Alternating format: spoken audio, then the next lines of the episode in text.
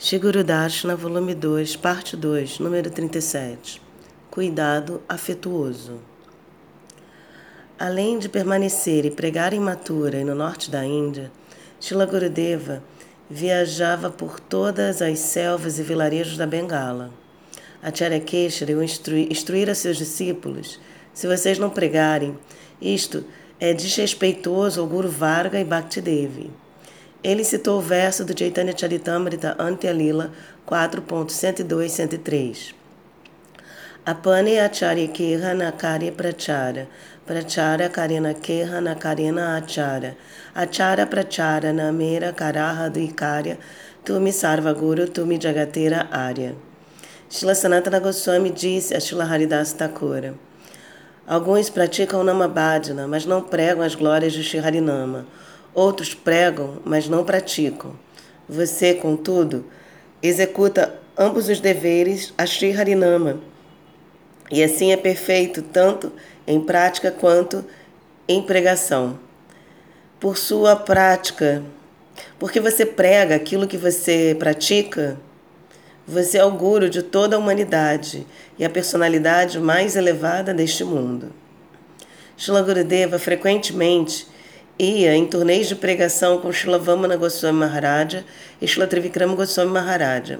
Os três pilares da Vedanta Samiti costumavam se sentar juntos sobre o palco e se dirigir à multidão de é, várias milhares de pessoas. Shila Gurudeva falava primeiro, trazendo um tópico é, controverso ou desafiando uma apasampradaya, uma linha desviante da linhagem legítima. Ele falou com as pessoas, falava com as pessoas num tom familiar, como um presidente do vilarejo aconselhando os seus é, dependentes. As pessoas debatiam os diferentes lados daquilo que haviam ouvido entre elas. E então Shila Trivikrama Goswami Maharaja costumava dar uma palestra muito forte, muito pesada esmagando a concepção errônea. Por último, Shilavamana Goswami Maharaja dava uma solução e conclusão doces, refrescando todos os corações e auxiliando as pessoas a compreender a verdade. Shila Gurudeva, Shilavamana Goswami Maharaja Shila Trivikrama Goswami Maharaja eram conhecidos como os três irmãos, assim como também os três pilares da Gauriya Vedanta Samiti. Com um sentimento compassivo, eles viajavam e solicitavam aqueles que encontravam: Ó oh, irmão, por favor, siga Ekadashi. Cante um pouco de Harimala. Não desperdice seu tempo. Ouça um pouco de Bhagavad Gita. Venha para Satsanga. Algumas vezes, esses três acharyas elevados pregavam juntos e algumas vezes em áreas separadas. Shila Gurudeva ia aos vilarejos pobres da Bengala, convidando as pessoas para o Navadvipa Dham Parikrama. Aquelas pessoas do vilarejo que eram capazes de gastar cinco rupias para ir a Navadvipa e doar um pouco de arroz para servir a Mahaprabhu. Naquela época as condições eram duras. Em alguns vilarejos viam, se via que as pessoas eram tão pobres que elas não tinham nem sapatos nem roupas apropriadas, mas eles tinham respeito por Bhagavan e por seus devotos. Shila Gurudeva doou fundos que ele doava os fundos que ele coletava nas áreas mais prósperas para comprar passagens de trem para Navaduipa para aqueles que eram destituídos, dizendo: de alguma forma vocês devem vir para o Parikrama. Shila Gurudeva não pensava: se eles não podem pagar a taxa do festival, então nós não iremos alimentar nem mantê-los. Gurudeva não fazia tal tipo de distinções. Ele é pobre ou ele é rico. Ele ia a toda parte para distribuir o amor por Deus e não para adquirir riqueza material. Ele via o coração e a alma das pessoas e não a pele, o gênero ou a casta externos da pessoa. Ele tinha sempre o coração aberto, seguindo os passos do seu mestre espiritual.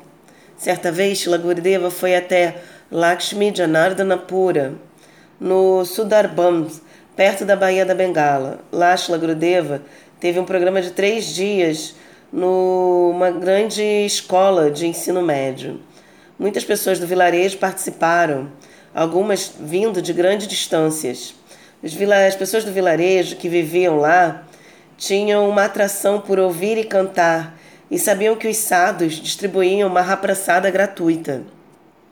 Eles compreendiam que a praçada dos Vaishnavas e a Charanamrita eram muito, é, podiam auxiliá-los muito. Enquanto Shila Gurudeva estava pregando em Lakshmi Janardana Pura, ele encontrou um menino de nove anos de idade chamado Susanta. Muitas pessoas do seu vilarejo haviam ido até o encontro. Quando ele se encontrou com o menino, Shila Gurudeva perguntou: O que você está fazendo agora? Estou indo para a escola, Susanta disse. Você virá comigo para Navaduipa? Sim. E como você irá? De alguma forma irei dar um jeito. Dois anos mais tarde, Susanta fugiu de sua casa e se encontrou com Shila Gurudeva na Devananda Gaudiya Mata. Ele era muito magro e sua tez era escura. Quando ele veio e viu um templo tão grande, cheio de sados, usando boas roupas e comendo muito bem, ele pensou: eles estão vivendo em luxo aqui. Isso não é bom para o Bhajna. Eu vou para Vrindavana e praticarei Bhajna lá. Ele pegou um trem da estação de Navaduipa e foi para Gaia. De lá foi para Kashi, Varanasi, Allahabad e então Vrindavana. Na estação Q, em Laksarai, Bihar, o oficial que examinava os tickets o pegou viajando sem passagem e o colocou na prisão por três meses. Na prisão, ele trabalhou duro e somente era alimentado com dois chapates por dia. Havia muitos mosquitos e as pessoas que os carcereiros somente davam um pote de água para se banhar, beber e todas as outras necessidades. As celas eram estavam lotadas com prisioneiros e muitas brigas aconteciam ali quando e as pessoas eram espancadas quando havia qualquer tipo de mau comportamento. Após três meses, Susanta foi liberado da, da prisão e de alguma forma conseguiu retornar a Nova Duipa. Quando ele o viu, Gurudeva disse: "Ó, oh, você veio". Ele tinha febre alta, disenteria e varicela. Ele estava a ponto de morrer e era como se todo o corpo dele estivesse apodrecendo. Shila Gurudeva deu um lugar para ele na sua varanda. Naquela época, não havia muitos quartos. Sob a ordem de Shila Gurudeva, cada brahmachari dava duas horas de cuidado a Susanta. Alguém estava sempre com ele por 24 horas por dia. À noite, Shila Gurudeva se sentava perto dele e secava sua cabeça com um pano para refrescar a sua febre e o confortá-lo. Gurudeva continuamente cuidou de Susanta e sua febre diminuiu após um mês e meio.